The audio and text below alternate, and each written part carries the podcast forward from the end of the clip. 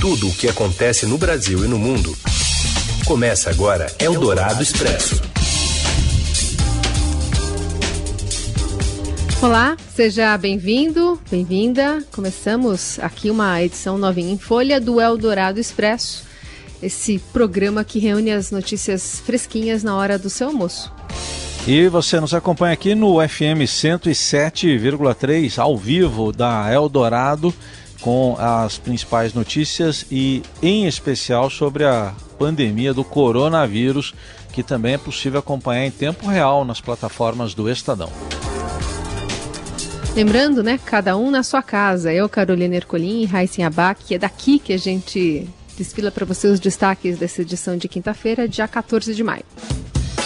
Jair Bolsonaro volta a criticar governadores, diz que lockdown é o caminho para o fracasso e edita medida provisória que livra agentes públicos de responsabilidade no combate à pandemia.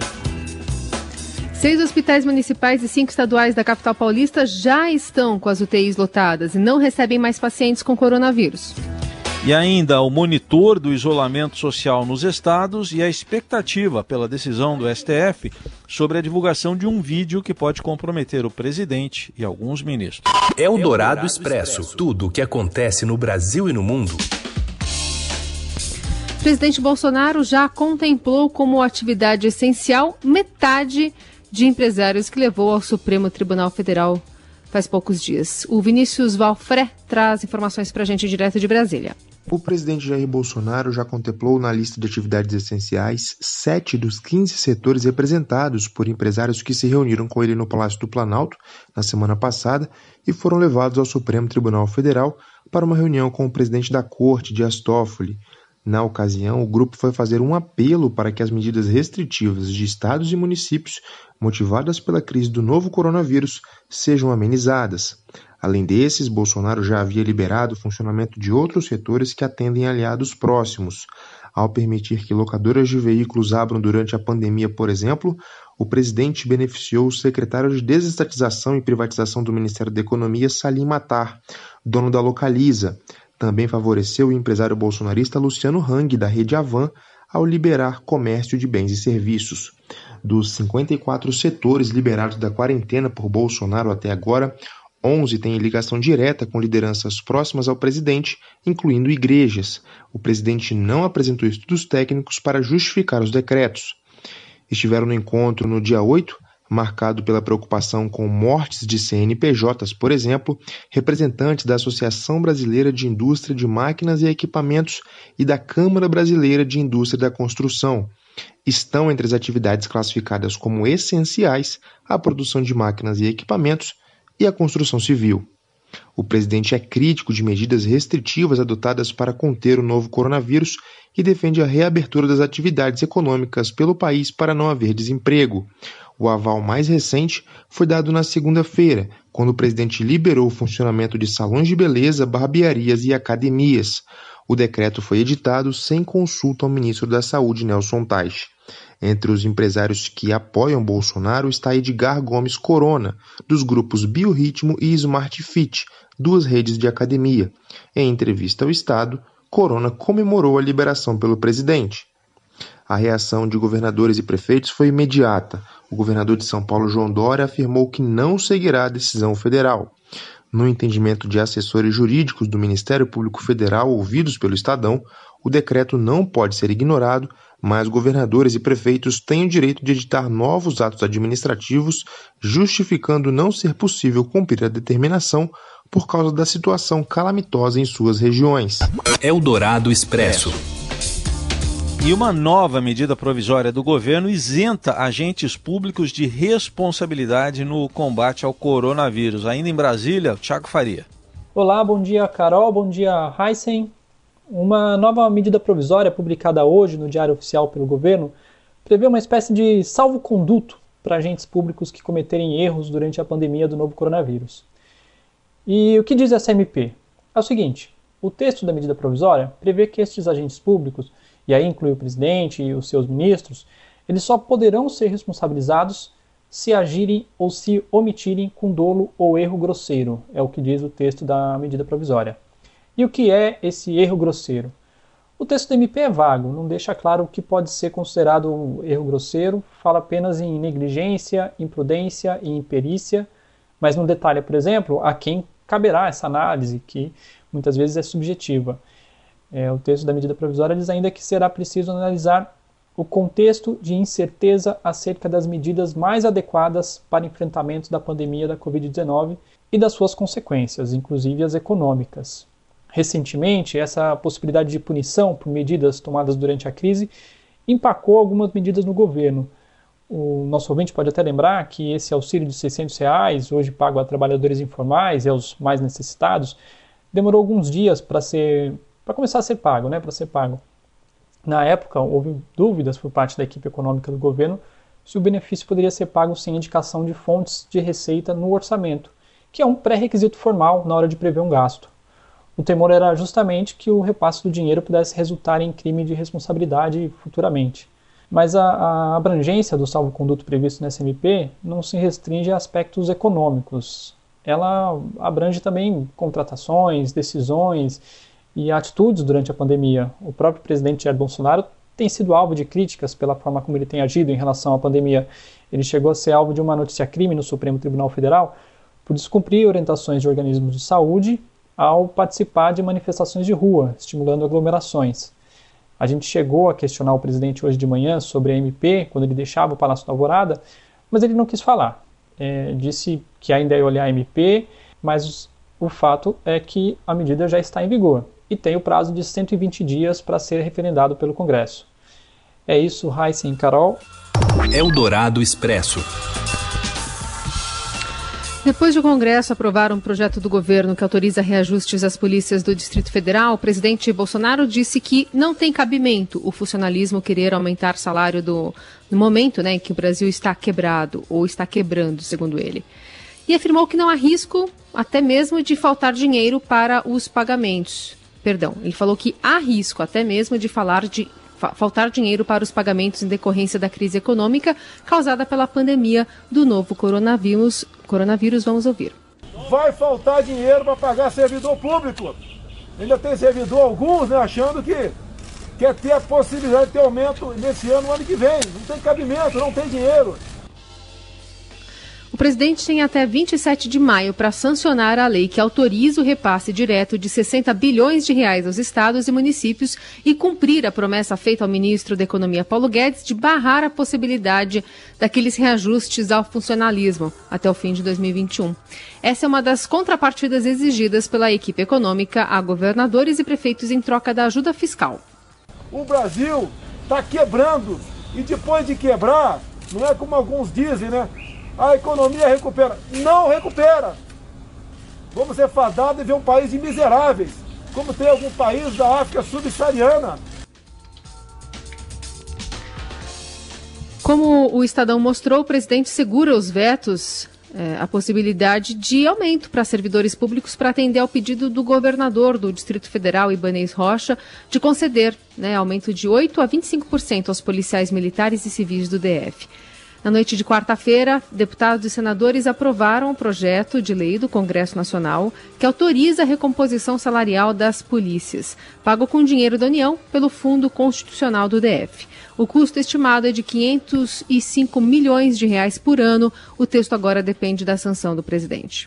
Eldorado Expresso. E com uma lotação média de 89% na capital paulista, as UTIs de seis hospitais já não têm mais vagas, né? Aqui considerando a Prefeitura de São Paulo. Acompanhe os detalhes com o Bruno Ribeiro. Eu estou aqui para falar de uma reportagem que o Estadão publica nessa quinta-feira, mostrando que o, o cerco né, pra, da saúde está se fechando. É, 89 das vagas de UTI nos hospitais municipais aqui de São Paulo já estão ocupadas com pacientes da Covid-19, é, restando pouca opção para o governo remanejar as pessoas que precisam de atendimento. É, dos 20 hospitais que a prefeitura tem na cidade, seis já não estão mais recebendo pacientes com uh, Covid-19. O secretário da Saúde Municipal, Edson Aparecido, conversou com a gente e ele disse que, por hora, eles estão conseguindo transferir pacientes que precisariam desses hospitais para outros centros médicos da cidade. O que aconteceu é que esses seis hospitais eles saíram do que eles chamam de rede de referência, que é a lista de hospitais para onde eles podem mandar pacientes que têm a necessidade de UTI. Esses seis hospitais foram tirados da lista e se um paciente precisa de um atendimento de UTI, ele está sendo encaminhado para outros hospitais, enquanto governo não consegue mais é, abrir novos leitos, eles têm um esforço para abrir novos leitos de UTI, e enquanto eles estão uh, estruturando essa parceria com hospitais da iniciativa privada é, para receber pacientes da rede pública também. O secretário contou para a gente que eles até cogitaram fazer a chamada fila única, né, que é um método em que o Estado assume os, todos os leitos uh, privados também e todas as pessoas que precisam de UTI, seja uh, as pessoas pacientes do SUS ou seja pessoas com convênio, elas entram numa fila única para conseguir distribuir melhor para ninguém ficar sem vaga. Mas eles, depois de avaliar, perceberam que uh, fazendo essa parceria, eh, esses acordos que eles estão fazendo com a rede particular, eles acreditam que conseguem dar conta da, da demanda. Essa situação está acontecendo aqui na capital, né? O secretário secretário falou para a gente que a situação está se agravando muito é, com relação às vagas de UTI e, e no, na rede do governo do estado também é parecido. É, já tem cinco hospitais da Grande São Paulo que também ontem, na quarta-feira, tinham 100% de ocupação nos leitos de UTI e não, não, tinham, uh, não estavam mais recebendo os pacientes. A reportagem completa está no site do Estadão nessa quinta-feira. Eldorado Expresso. E o presidente Bolsonaro voltou a criticar hoje as medidas de isolamento que foram adotadas por governadores e prefeitos durante a pandemia do coronavírus. Bolsonaro disse que os chefes dos executivos estaduais e municipais deveriam se desculpar e fez um apelo para que eles revejam a política de distanciamento social recomendada pelas autoridades sanitárias como forma de evitar o colapso do sistema hospitalar. O apelo que eu faço aos governadores Reveja essa política, eu estou pronto para conversar. Vamos preservar vidas? Vamos, mas dessa forma, o preço lá na frente serão centenas de, de mais de vidas que vão perder. Cadê essa medida absurda de fechar tudo? Bolsonaro criticou o lockdown, o isolamento total, dizendo que a medida é o caminho do fracasso. O Brasil está se tornando um país de pobres. Quando o que eu falava lá atrás, aqueles culachados, estão vendo a realidade agora aí para onde está indo o Brasil, vai chegar um ponto que o caos vai se fazer presente aqui. Essa história de lockdown, vamos fechar tudo, não é esse o caminho. Esse é o caminho do fracasso, quebrar o Brasil. Eldorado Expresso. Na contramão do que disse o presidente, só está o mundo, né? E também especialistas que dizem que sem o isolamento social o número de mortos seria muito maior. E um monitor aqui do Estadão acompanha taxas de isolamento social no Brasil. Quem conta com a situação agora, direto do Rio de Janeiro, é o repórter Márcio Dozan. Olá Carol, olá Heisen, olá a todos. Apesar do avanço da pandemia do novo coronavírus no Brasil e o aumento grande do número de mortes e de infectados todos os dias, o isolamento social aqui no país, que é considerada arma, uma das armas mais fortes para conter essa pandemia, ainda é muito baixo. É, levantamento feito pelo novo monitor disponibilizado pelo Estadão em parceria com a empresa Inloco mostra que na média geral o país tem menos de 50% de índice de isolamento quando os especialistas apontam que esse número precisaria ser de no mínimo 70%. É, nem mesmo em estados onde a pandemia já atingiu níveis alarmantes e o sistema público entrou em colapso, esse número ultrapassa os 50%, que é o caso é, do Amazonas, que lembrando no fim do mês passado teve inclusive problemas é, com urnas funerárias, não havia urnas funerárias suficientes para sepultar todos os corpos devido ao, ao aumento do número de mortes por conta do coronavírus. O lockdown parcial que o Brasil tem em alguns pontos está implantando, como por exemplo no Pará e no Maranhão também tem surtido pouco efeito. O Pará e o Maranhão foram os dois primeiros estados a decretarem lockdown, mas mesmo assim, nenhum desses estados o nível de isolamento ultrapassa a marca de 50%. Lembrando que o Brasil ainda não aplicou em lugar nenhum um lockdown total, como aconteceu em países da Europa. São apenas medidas pontuais, como por exemplo aqui é, no Rio de Janeiro, que em algumas áreas é, da capital está havendo bloqueio de acesso. Esse monitoramento do Estadão com a Inloco vai ser atualizado diariamente. Ele está disponível no site estadão.com.br.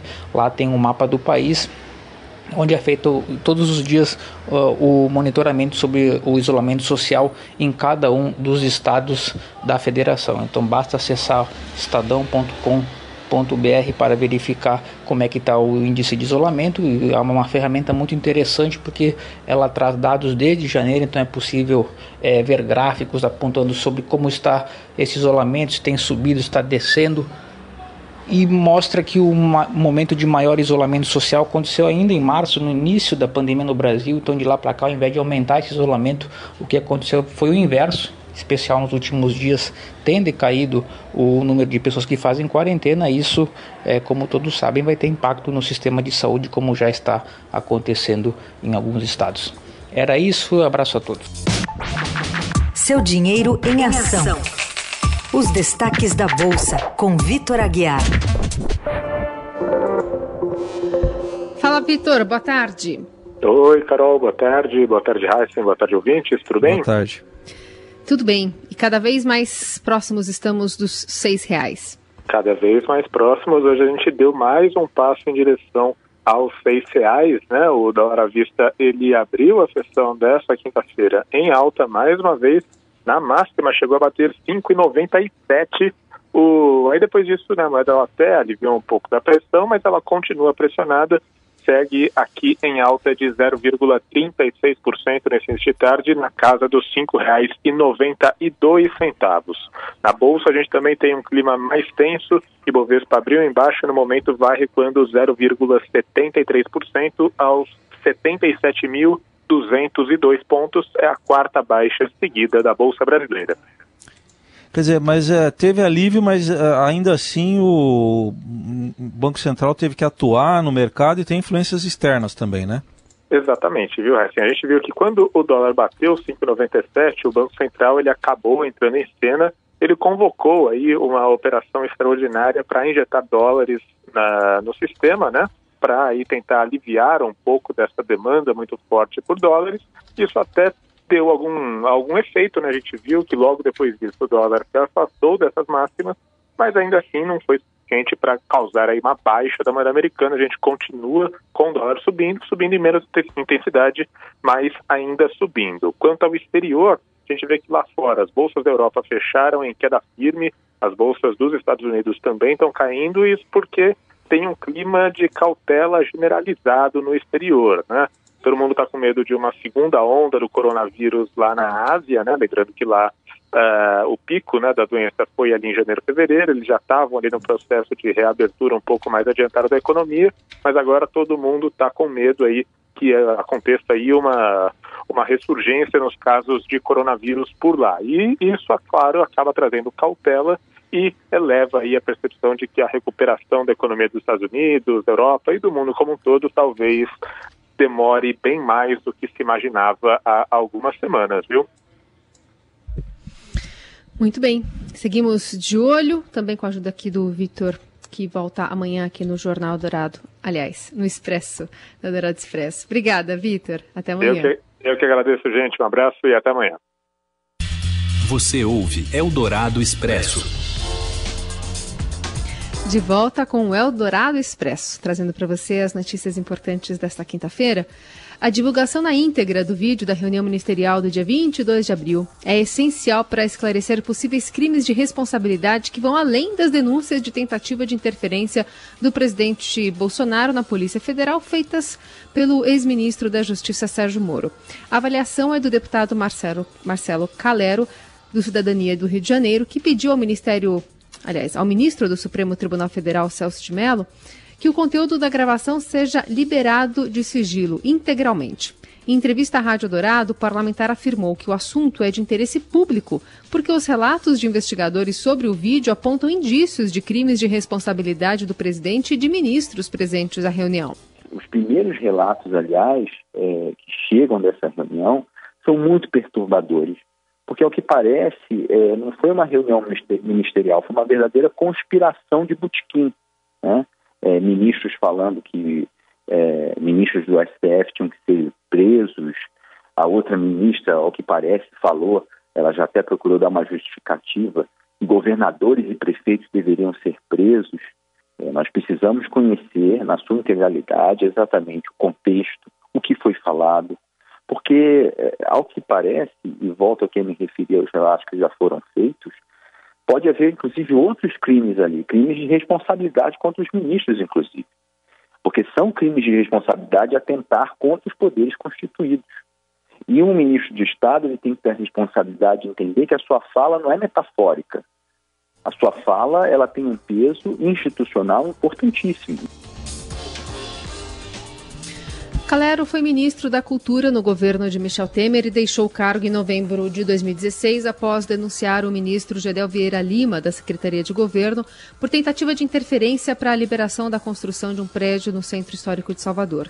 Na entrevista à Rádio Dourado, o deputado também criticou o que qualificou como falta de gestão de Regina Duarte à frente da Secretaria de Cultura do governo federal além do comportamento da atriz ao tratar de temas como a ditadura militar e a atual pandemia do coronavírus ela aderiu ao figurino bolsonarista na pior forma possível, né? que é essa forma dantesca de você ficar louvando é, feitos da ditadura militar, né? louvando a tortura, imagina vocês.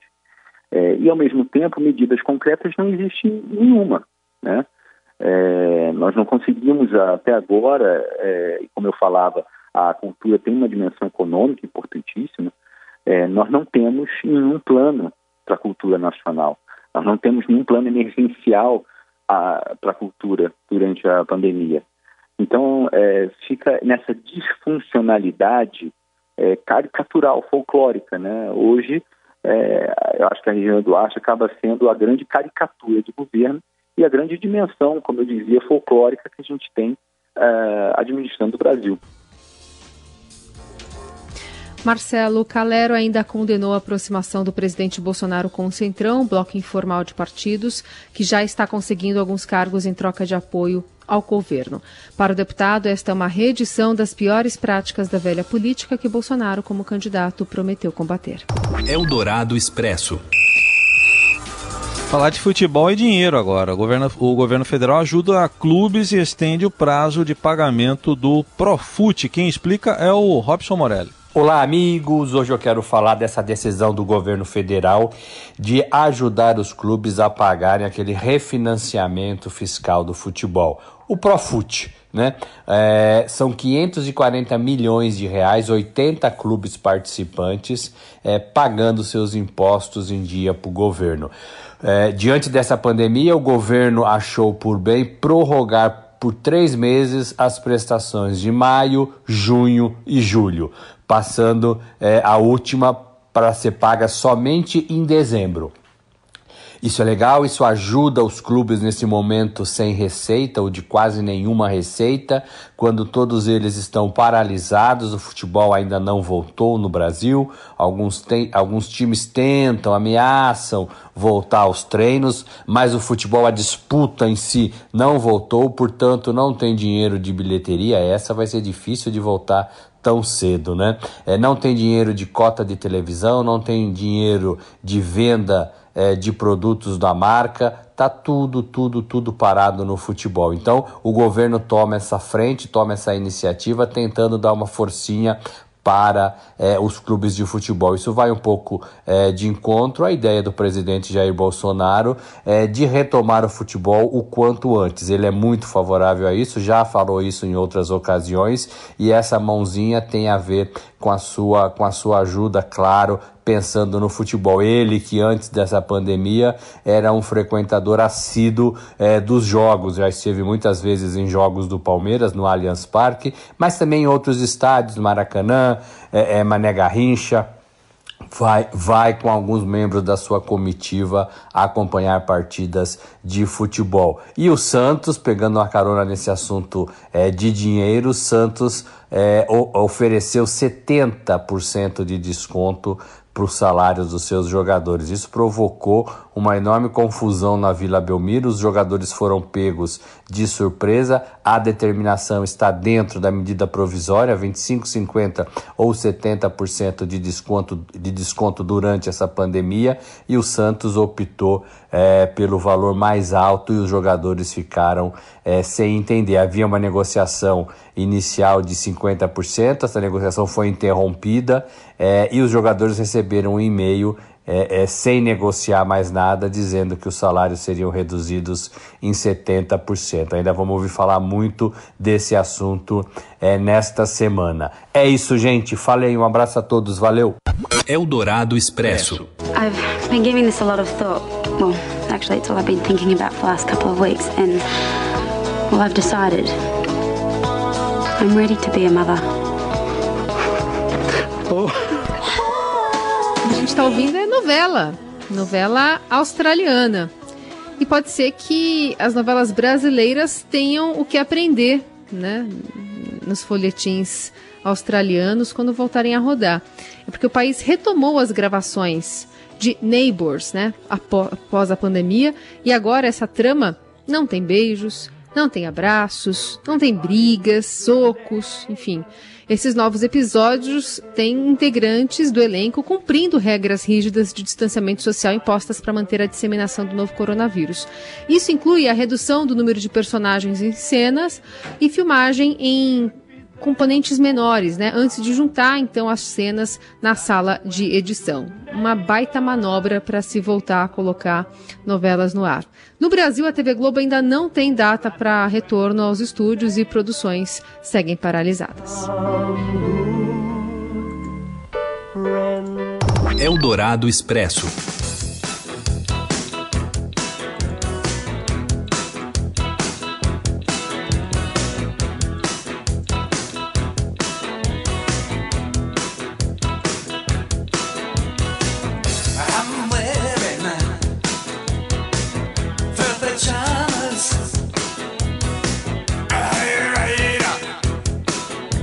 Will Do It Life, que a gente está ouvindo aí, o David Byrne com Talking Heads, são cabeças falantes, né? É que hoje é aniversário do, do Byrne, 68 anos, cantor, né, músico, compositor, produtor musical americano, mas, é, mas ele nasceu na Escócia, né, na verdade, e fundou a banda Talking Heads em 74, 1974, um grande grupo aí, precursor uh, da, por exemplo, do New Wave, né? E a gente está ouvindo também uh, músicas, ele, entre as músicas que ele fez aí, tem o tema principal do filme O Último Imperador, aí ó, do Bernardo Bertolucci, é um filme assim maravilhoso, uma fotografia maravilhosa. E esse filme é de 1987 do Bertolucci e o Bernie ganhou o Oscar, né? Também dirigiu o filme, né?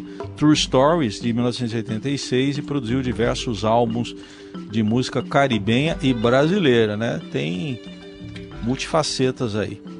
68 anos hoje, então, de David Byrne.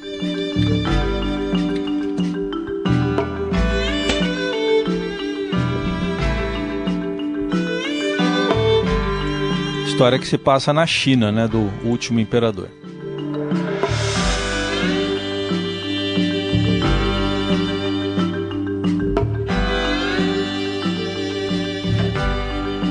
Sabe que eu estava lendo sobre o David Byrne e ele continua, né? Em carreira é. solo.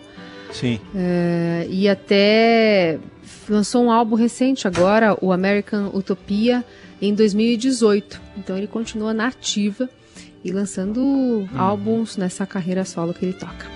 Boa pedida para hoje também. Vambora? Na, na novela que, na novela que eu vejo nessa hora já tá rolando hum. um beijo agora, beijo técnico. É. Já. Pode ah, ser que é porque, tenhamos Mas é reprise. Que... É reprise, reprise é. pode. Reprise, ah, tá, tá rolando agora, nesse momento. Antes que o Heisen descreva o beijo que acontece na sua telinha, a gente. Tá no modo mudo, você. viu? Tá no modo mudo. Ainda bem. Amanhã a gente volta com mais uma edição do Eldorado Expresso. Uma boa quinta. A novela agora foi pro Marrocos. Tchau, gente. Você ouviu Eldorado Expresso. Tudo o que acontece no Brasil e no mundo